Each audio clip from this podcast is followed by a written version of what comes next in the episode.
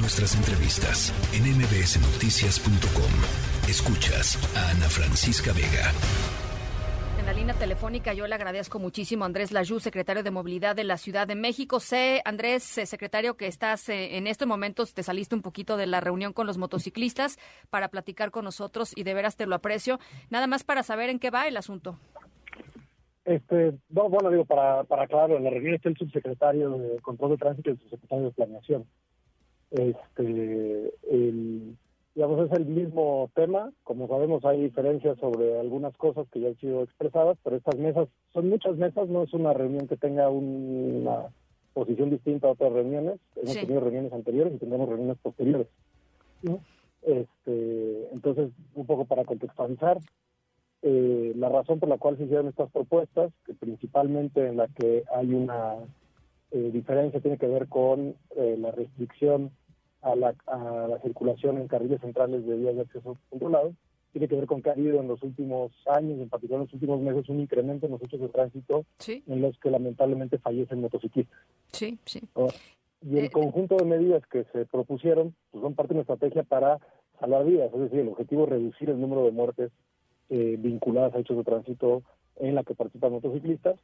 Entre ellas está eh, esta propuesta de eh, que en carriles centrales de vías de acceso controlado no puedan circular motocicletas con un con, de un tamaño menor a 600 centímetros cúbicos, pero también que el reglamento de tránsito especifique que el casco debe ser un casco diseñado para motocicletas. Sí.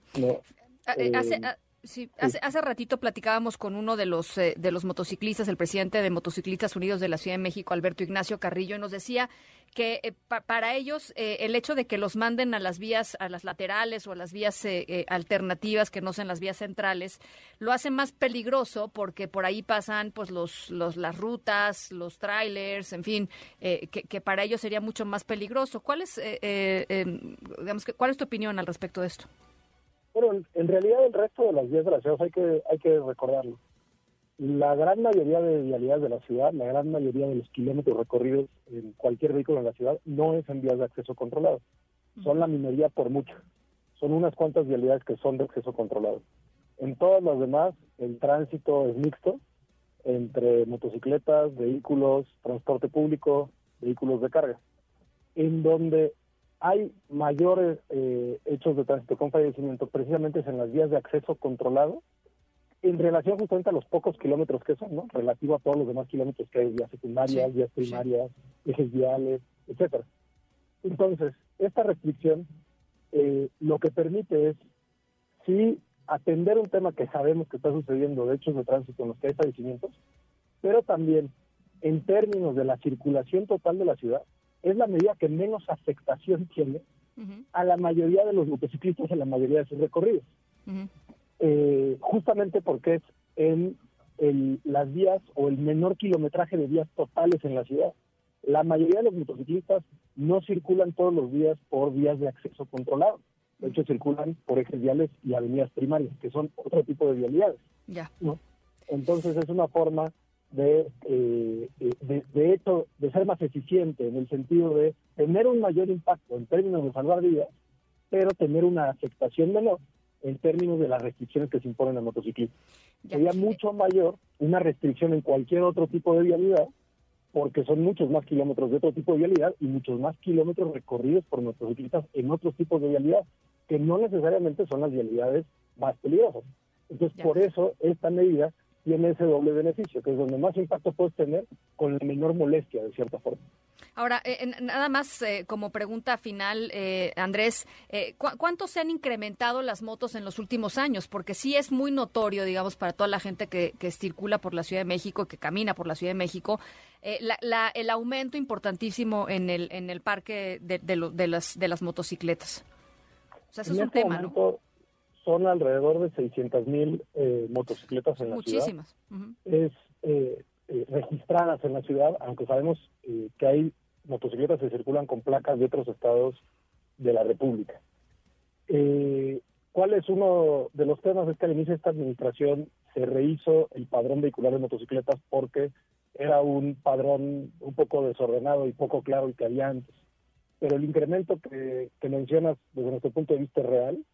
En la encuesta Origen-Destino 2017 estamos hablando de que poco más de 2% eh, de los viajes se hacían en motocicleta.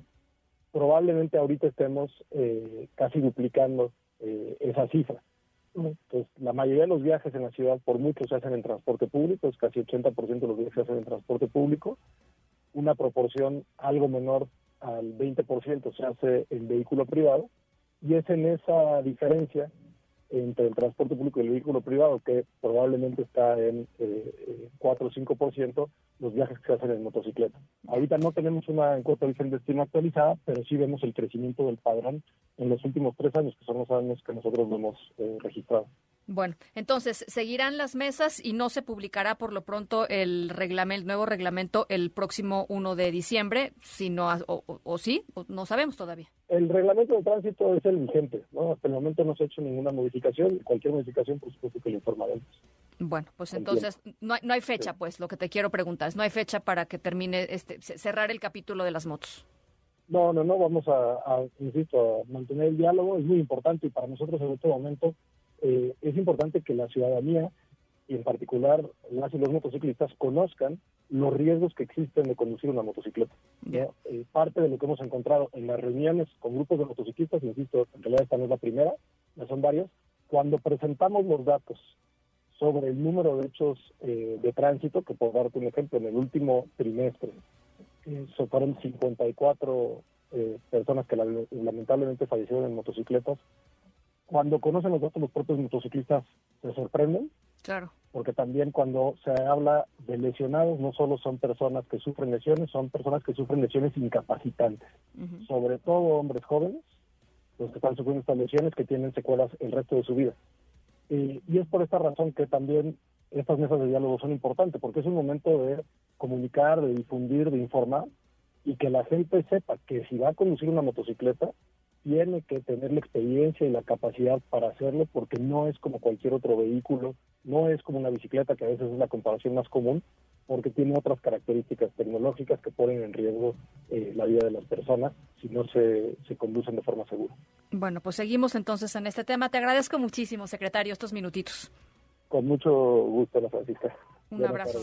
La tercera de MBS Noticias.